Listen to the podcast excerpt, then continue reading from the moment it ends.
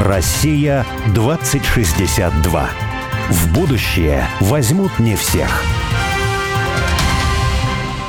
Итак, с вами авторы проекта «Россия-2062», штаба «Вольной мысли», цель которого – создать модель позитивного и привлекательного русского будущего. И каждый раз мы будем вместе с нашими слушателями и с гостями приоткрывать завесу этого будущего в умных разговорах о важном. История России около 1200 лет, и мы представили себе, какой могла бы быть Россия в 2062 году. Но не просто представили, а призвали на помощь экспертов и визионеров. Не только мыслителей, но и делателей. Олег, а вот даже есть такие стереотипы, которым на самом деле даже я Человек, даже. Даже я. Даже. даже Обратите да, внимание, да, даже. Который вроде считает себя не очень э, стереотипически мыслящим человеком, согласным с тем, что мир парадоксален, да, все равно живу стереотипично очень во многом. Ну, и познаю мир во многом стереотипично. Вот у нас сегодня будет в гостях э, очень интересный человек, этнограф, э, путешественник. Он занимается кочевыми культурами. И когда готовились к передаче и смотрели всякие его лекции и так далее, он высказал такую вот парадоксальную мысль, почему мы схватились за него, да, что кочевые культуры, кочевники, кочевая цивилизация – это что-то, у чего можно поучиться современному человеку. Да,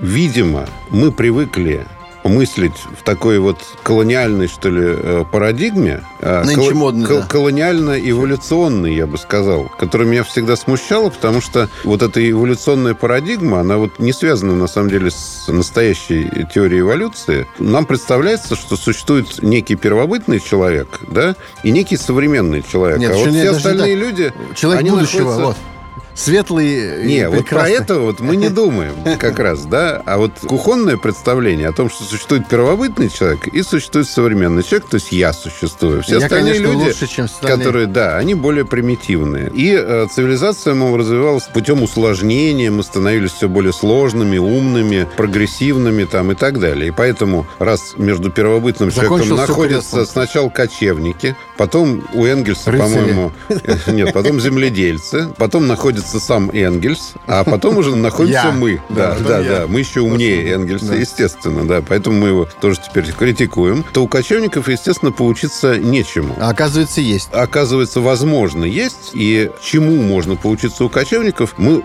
узнаем у человека, который, наверное, о кочевниках знает больше всех на свете. Потому мире, что да? этот человек кочевал с чукчами, он кочевал с ненцами, он кочевал с монголами, он кочевал с туарегами, он кочевал с бушменами, он кочевал с австралийскими аборигенами, он кочевал с цыганами, он кочевал с индейцами. Пингвинами. Не надо меня сбивать. Я еще не перечислил, наверное, половину э, тех народов, с которыми он кочевал. Мне непонятно, во-первых, как он все это успел, потому что а он, написал кучу кочевых культур, он написал кучу книг, он действительно член географического общества российского. Удивительный совершенно человек, но пригласили ему... Как его, его зовут? Да, Константин Куксин. Конечно, это очевидно. А пригласили его не из-за того, что он удивительный человек, а чтобы узнать, что как цивилизация, находящаяся, возможно, в кризисе глубоком, чему можем научиться у кочевых цивилизаций. Константин, добрый день. Добрый день, Константин. Здравствуйте. Константин, вот чтобы наши радиослушатели чуть-чуть хотя бы про вас узнали, кто еще не знает, угу. я задам так вопрос. Вы ученый-этнограф, путешественник, действительный член географического общества, член Союза писателей, написали кучу книг, успели закончить духовную семинарию. Не окончил, не окончил, много чего окончил, но семинарии меня выгнали из семинарии. За поведение, наверное, да.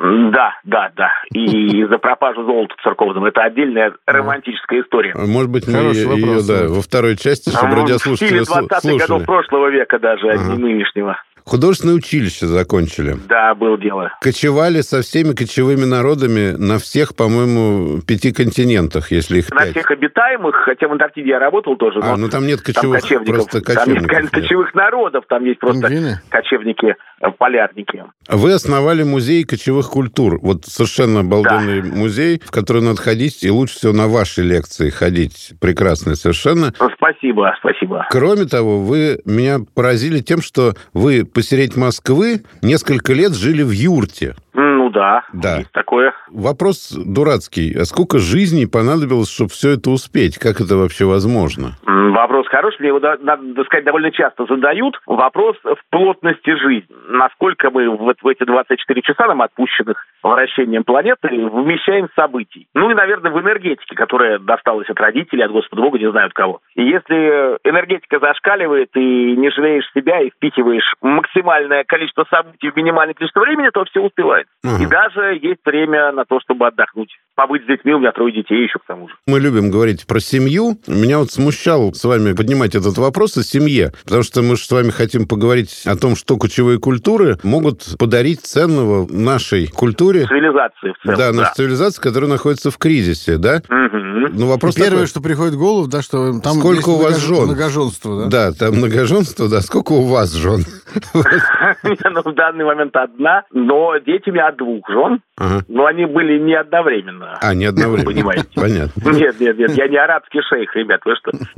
Ну, а вообще многоженство, сейчас оно распространено у кочевников? В мире, ну, надо сказать, у кочевников, да, потому что это оправданно экономически. Достаточно тяжелая жизнь, и все хозяйство ложится на плечи женщины. Угу. Мужчина либо он скот пасет, либо охотится, а дом, дети, все на женщине. И бывает, что старшая жена просит мужа обзавестись второй женой как помощницей. А, вот даже ну, так, вот, э, сама в, в норме, да, даже у арабов, у кочующих, у бедуинов все-таки чаще многоженство, чем у оседлых. Там, где суровый быт, угу. там это все оправдано. А сколько жен в среднем бывает? Смотрите, в норме двух жен достаточно, чтобы вести хозяйство. Больше двух жен везде, на всех континентах, это статусная вещь. То есть, если я шейх, торгую нефтью, я пальцы загибаю, у меня там Лексус, навороченный вертолет и четыре жены. Но это уже не оправдано ничем, кроме вещей статусных. А вот э, в этих странах, где, собственно, это у кочевников многоженство, это как-то закрепляется юридически? Или это просто такая традиция, существующая вне Смотря где, где-то в мусульманском мире это закреплено шариатским законом, вне мусульманских странах это общественный договор, традиция. Ну, кочевники, они часто живут немножко вне закона, вне государственной юрисдикции без, во многих без странах. Паспорта. Поэтому, да,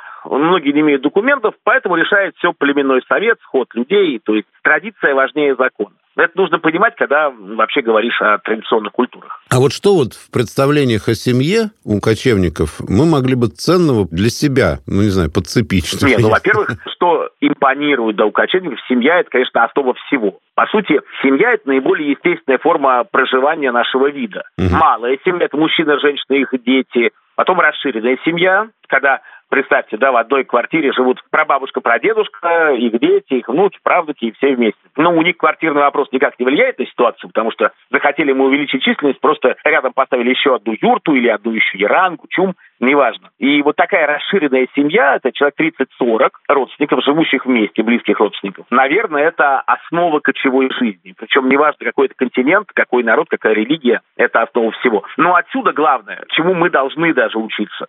Первый, у кочевников нет брошенных детей, нет детских домов. Детей всех разбирают, даже если с родителями что-то случилось. А второй, нет брошенных стариков и нет домов престарелых. Угу. Вот это, пожалуй, то, что очень-очень импонирует, когда общаешься. А если взять какого-то среднестатистического жителя России, то когда он слышит слово «кочевники», то он вспоминает какие-то татаро-монгольские полчища. В общем, что-то такое из э, истории прошлого. А, а где вообще кочевые культуры сейчас сохранились? Что это такое вообще? Это реальность? Ну, давайте немножко такой экскурс в географию совершим. Про татаро-монгольские полчища или монгол-татарский, этот термин все время меняется в учебниках истории по политическим причинам. Монголы кочуют. Монголия самая кочующая страна, то есть там примерно треть населения ведет реальный кочевой образ жизни. Это нормально. Сейчас? Да, сейчас, в 21 веке. То есть там город Улан-Батор, он во многом из юрт состоит. Вот вы спрашивали, почему я жил в юрте. Ну, в Улан-Баторе многие живут в юрте в центре города, практически в шаговой доступности от президентского дворца. Люди живут в юртах, пасут скот. Но Монголия скорее исключение.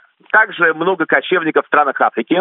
Это зона Сахеля, южнее Сахары. Сахару пересекаешь. И там такие страны, как Нигер, Мали, Буркина-Фасо, юг Алжира, Ливия. Вот там довольно много кочевников. Кочевники есть на крайнем севере России. В этом плане мы передовая страна. У нас очень много кочевых народов. Это и немцы, наиболее успешные кочевники мира, и чукчи, и венки, и долганы, и нганасаны. Короче, около 40 народов более-менее как-то связаны с кочевым прошлым, либо сейчас ведут кочевой образ жизни. Есть кочевники и в Северной Америке, и в Южной Америке, и в Австралии. то есть по всем континентам. Есть кочевники, которые живут не на континентах, это, например, Макена, Баджау, кочевники океана, которые кочуют между островами в Индонезии или в Мьянме в Андаманском море. Кочевники не всегда скотоводы. Мы привыкли думать, что кочевники пасут скот. Но это самая большая группа кочевников. На самом деле есть кочевники, охотники и собиратели, знакомые по школьным программам. Есть кочевники, мастера и музыканты, наподобие цыган. Охотники-собиратели это кто вот сейчас? Например, это бушмены Калахари, это Южная Африка. Не так давно я с ними работал. Ну, реально, ребятки охотятся на диких животных и этим живут. Потом аборигены Австралии. Далеко не все живут в поселках, резервациях, есть группы, которые все еще охотятся, что-нибудь собирают, либо, живя в поселке, помогают себе охотой собирательством, вы не поверите, в России есть такие народы, например, это народ Нганасаны, которые живут на Таймыре и до сих пор занимаются охотой на дикого северного оленя. Это их единственный способ свести концы с концами. Североамериканские индейцы, канадские, живут охотой на северного оленя. Mm. Южноамериканские народы, живущие в Амазонии, занимаются охотой собирательством. И также Макена и Баджа, о которых я говорил, морские цыгане, они ловят трепангов, рыбу, что-то продают, что-то съедают, и этим живут. Мы же пытаемся подчерпнуть что-то ценное для будущего, да? Помочь uh-huh. себе и всем остальным сформулировать какие-то свои ценности. Вот относительно семьи. Нам, конечно, знакома вот эта трактовка о существовании семьи, что это экономические причины, что вот э, есть ведение хозяйства у кочевых народов, оно таково, что удобно многоженство, когда они стали земледельцами, не они стали, а вообще, когда земледельцы появилось, то образовалась классическая вот такая патриархальная семья, тоже по экономическим uh-huh, причинам, uh-huh. да? Теперь, поскольку экономических причин быть мужем и женой и воспитывать детей э, нет, то, соответственно, может быть все что угодно. Два мужа, две жены, я имею в виду,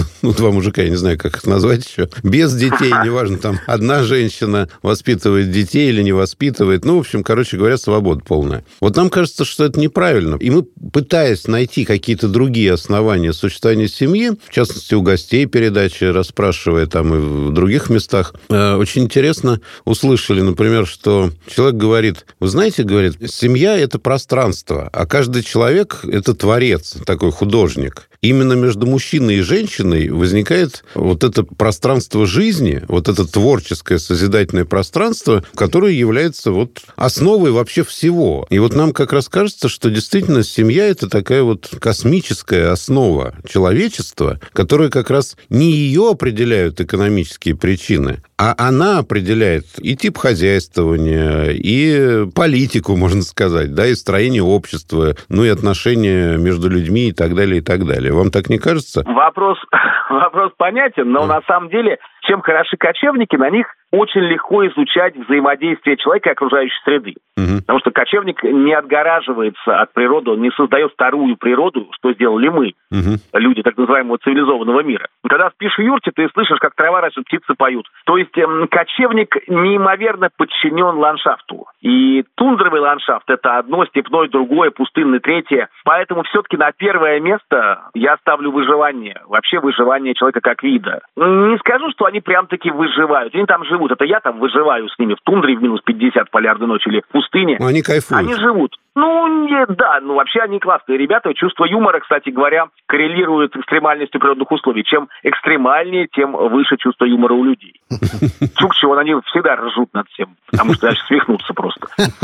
И все-таки на первое место я ставлю приспособляемость к данным условиям, к данному ландшафту. И уже, собственно, ландшафт диктует и структуру семьи, отношения к детям, воспитание детей. То есть это на первом месте. Вы назвали красивую концепцию, что там космическую концепцию семьи. У кочевников нет, у них тоже есть любовь, есть страстные, пылкие чувства, все как у всех. Они такие же люди, как мы. Но когда стоит вопрос выживания не только семьи, но рода, племени, народа целиком, то это уходит на второй план. Ведь у кочевников очень часто вторую половинку ищут родители. До сих пор это не только в арабском мире, это у наших оленеводов. Просто парню привозят девушку или девушку выдают за парня, она его первый раз видит на свадьбе. Потому что родители решают, что именно с этим человеком ему будет будет удобнее, комфортнее кочевать, растить детей и так далее. В истории человечества было много кочевых народов, культур. Некоторые из них в какой-то момент перестали кочевать и начали вести оседлый образ жизни, а другие кочуют до сих пор. Какие-то, может быть, в последнее время перестали. Вот почему да. одни перестают это делать, другие продолжают,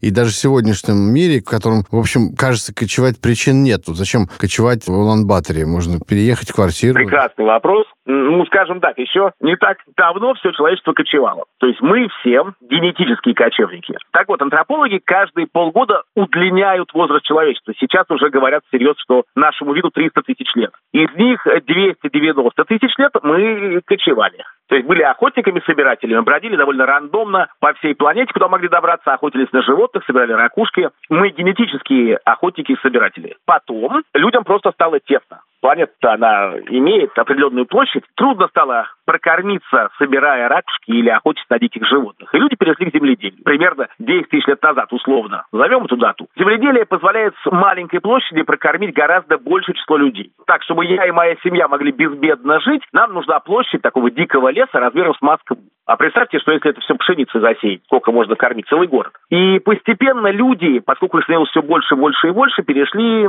от охоты собирательства к оседлому образу жизни. И он диктовал свои условия. Мы даже генетически изменились. Любопытно наблюдать, например, бушменская женщина, она очень долго кормит грудью до 4 до 6 лет ребенка, без всякого прикорма, потому что его негде готовить, и она реально не может забеременеть в период лактации. А седлая женщина вполне себе может, и женщина родослушная, я думаю, знают, что это не самый надежный способ предохраняться от беременности. И поэтому земледельцы стали обгонять кочевников собирателей даже в этом. То есть за то же самое время земледельцы рожали в гораздо больше детей, их становилось все больше, больше и больше. Современные кочевники остались в самых экстремальных природных условиях. То есть это тундра, где ничего нельзя вырастить. Это сухая каменистая степь в Монголии, где минус 50 зимой, где ничего не растет.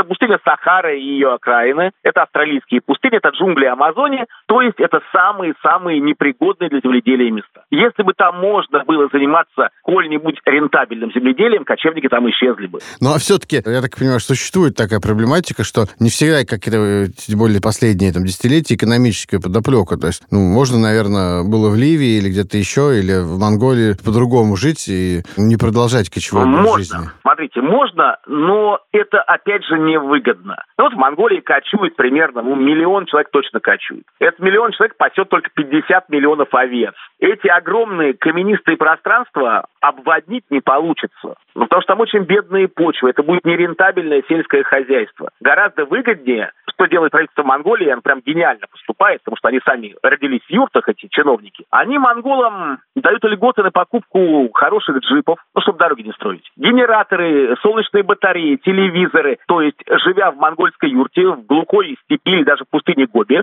вы не отрезаны от мира. Ваши дети могут учиться онлайн. Вы можете сесть э, в Land Cruiser, поехать в ближайший поселок за продуктами, за бензином. Вы живете как хороший фермер. Вы просто перемещаетесь по своей родовой территории. На мой взгляд, это будущее кочевой цивилизации. У нас в России так живут немцы. Вот я недавно был у своих друзей немцев в Чуме, да, Чум, покрытый оленьими шкурами. Вроде бы, да, э, жилище каменного века. Но внутри, при работающем японском генераторе, пять ноутбуков, кто-то мультики смотрит, кто-то домашнюю работу делает, кто-то выбирает себе новенький снегоход японский. То есть вот, жизнь современных кочевников. Кондиционер работает. То есть, ребят, на самом деле современные кочевники – это не какие-то бродяги, бомжи, это очень богатые люди, которые сознательно выбрали этот образ жизни. И вы знаете, если у вас пасется 5 тысяч оленей, каждый стоит 40 тысяч рублей, ну вы богатый человек. Опять же, у нас на Ямале есть такой термин «подняться на кослание». Немцы, которых нет оленей, скажем, они рыбаки, охотники, либо вообще в поселках живут, они мечтают накопить денег, купить оленей и стать кочевниками. Это еще и престижно. Вот у нас недавно передача вышла с Сергеем Афанасьевичем Зимовым. Он как раз mm-hmm. говорит о том, что естественно... Знаю его работы, очень интересная работа. Он считает, что естественное состояние экосистемы – это пастбищная саванна, да, то есть это как бы такая степь, ну, лесистая степь. При этом он считает, что и территории, которые сейчас, например, вечная мерзлота или сейчас там пустыня, то именно при вот пастбищном таком хозяйствовании они становятся плодородными. То есть они и были поэтому плодородные, поэтому они там запустынены сейчас или, наоборот, вечной мерзлотой покрыты, потому что изменился тип хозяйствования. Он при этом на практике же доказывает, что это так. То есть он на Колыме там uh-huh. арендовал сотню гектар, и вот там сейчас пасутся верблюды. И он говорит о том, что вот в вечной мерзлоте, например, одна из самых плодородных почв на самом деле, да, если она отмерзает, да, то она полна там всякими остатками растений, там, и, соответственно, плодородна. Огромная трава вырастает, там, деревья и так далее. Ну, это плодородие не для выращивания кукурузы, это плодородие для выращивания той же растительности для животных. Именно интересно, исследователи в Казахстане его просто обожают. Да? Такая ага. надежда для, для казахской культуры, для возрождения кочевой культуры. В Казахстане практически никто не кочует уже. Просто парадоксальная такая мысль, да, да что, может быть, в какой-то степени человечество может вернется к да, жизни, к, чему гармонизировать не, необжитые пространства. Ну, не чтобы, а гармонизируя необжитые да. пространства, оно может вернуться кочевому образу жизни, да, к связи с природой, опять же, да. И вот нам кажется, что цивилизация все-таки, если она не хочет прийти к кризису такому, ну, на самом деле, смертельному. Она уже пришла себя, к кризису. К смертельному совсем уже, к смертельной mm. фазе, то она должна расстаться с представлениями о европейском, европейско-американском городе. И город должен начать эволюционировать, ну, вот в другую сторону. Ну, в другом витке, конечно, понятно, не возвращение к городам, которые были там несколько сотен или тысяч лет назад, но на другом витке действительно город должен стать иным. Правильно. И здесь кочевники нам показывают, как можно это сделать. Угу. Ну, на самом деле, люди очень падки на комфорт. Стоит один раз зайти в теплый туалет, воспользоваться душем, и все, человек млеет и хочет, чтобы это повторялось бесконечно долго. Мы даже, у нас в этнографии есть э, такое понятие, как определить древность народа. Если народ презрительно относится к комфорту, это древний народ с древними традициями. Если народ обожает комфорт, он возник недавно. И чем ближе к нашим дням, тем сильнее люди любят комфорт. От этого никуда не деться, нужно просто смириться. И современные кочевники показывают, как, живя, в общем-то, в тундре или в пустыне, можно жить с комфортом. Понятно, что под кочевыми народами понимаются какие-то древние народы, которые, или не очень древние, которые живут традиционным образом жизни. А есть какие-то, э, ну, не то чтобы даже народы, а может быть, отдельные представители после человеческой расы, которые стали кочевыми. Да, такие люди есть, причем э, на две группы их можно разделить. У кого предки кочевали, скажем, у тех же казахов или монголов, то есть там три поколения он живет в городе, а потом уезжает в степь, заводит скот, переселяется в юрту. А есть люди, которые вполне себе осознанно переселяются в трейлеры, в дома на колесах. Скажем, в Штатах очень много людей так живет, которым нравится этот образ жизни. Все время перемещаться, заниматься разной работой. То есть это фриланс, либо работа где-то. Они приезжают, устраиваются пару месяцев, потом снова уезжают. Но мне кажется, что вот эта бомжатская история, ну, это без семьи, это вот скорее избежать какой-то ответственности. Нет, почему, почему же? Есть, есть вполне себе семейные да? истории. Mm. Вполне семейные. Вот у меня есть знакомые русские ребята, они хотят купить машину-дом и с детьми поехать в кругосветное путешествие и по дороге их учить в разных странах разным искусствам, ремеслам. Такая будет кочевая школа. Объехать земной шар, как раз дети получат образование. Вот э,